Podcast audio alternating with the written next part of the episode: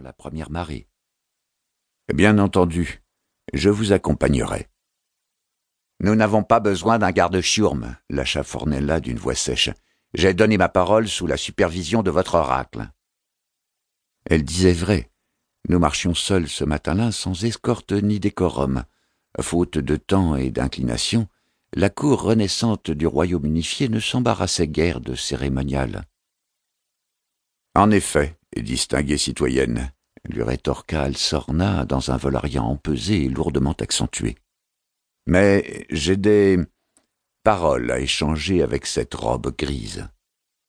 Citoyen libre, le corrigeai-je avant de m'adresser à lui en langue du royaume. Le terme robe grise sert à définir un statut économique, pas une condition sociale.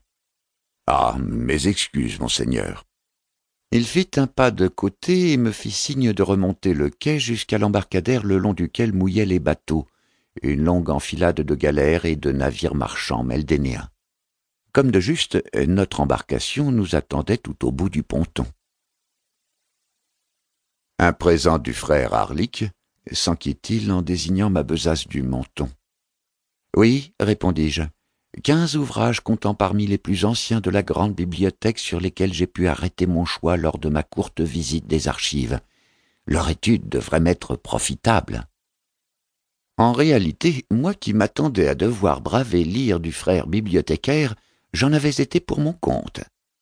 L'homme s'était simplement fendu d'un hochement de tête affable, après quoi il avait aboyé un ordre impérieux à l'un de ses assistants, qui avait prestement rassemblé les parchemins demandés sur le chariot qui lui tenait lieu de rayonnage ambulant. Et cette apparente indifférence à mon larcin, je le savais, était au moins en partie due à son don, qui lui permettait de rédiger sur commande autant de facsimilés que nécessaire, un don qu'il n'avait désormais plus besoin de cacher, à présent que la ténèbre, comme il l'appelait, se voyait révélée au grand jour, les doués pouvaient exercer leur talent sans crainte de représailles, du moins en théorie. Car j'avais à plusieurs reprises relevé sur les visages des sujets moins avantagés un mélange de peur et d'envie qui me faisait douter de la pertinence de cette levée de clandestinité. Peut-être eût-il été préférable pour les doués de s'en tenir aux ombres, mais quelle ombre pourrait résister au brasier de la guerre? Vous pensez vraiment pouvoir le retrouver là-dedans? Me demanda Alsorna sur le chemin du navire. L'allié. Une influence aussi puissante et pernicieuse que la sienne doit forcément laisser des traces. Par bien des aspects, les historiens s'apparentent aux chasseurs, monseigneur. Nous traquons nos proies dans le maquis des correspondances et des annales, nous les pistons à travers la mémoire des peuples. Je n'espère pas trouver une chronique exhaustive et objective de cette créature, fût-elle homme, bête ou autre chose encore, mais elle a forcément laissé son empreinte sur l'histoire, et j'ai bien l'intention de la débusquer. Alors, restez sur vos gardes, car je doute qu'elle apprécie vos efforts. Ou les vôtres? Je m'interrompis le temps de lui jeter un bref coup d'œil. Un pli soucieux barrait son front. Où est passée votre belle assurance?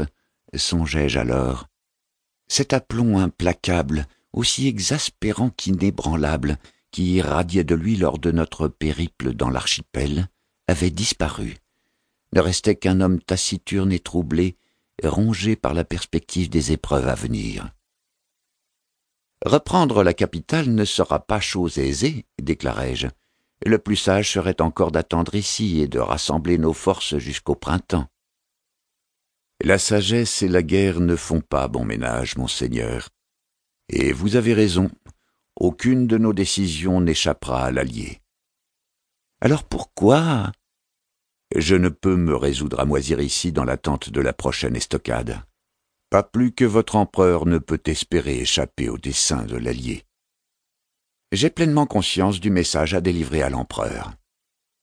Mon cou ployait sous la charge de la sacoche de cuir contenant le document cacheté, plus lourde encore que ma besace pleine de livres alors même qu'elle ne pesait qu'une fraction de son poids.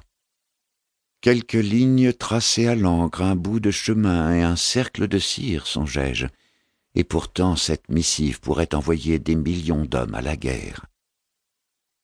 Nous fîmes halte au pied de l'embarcation.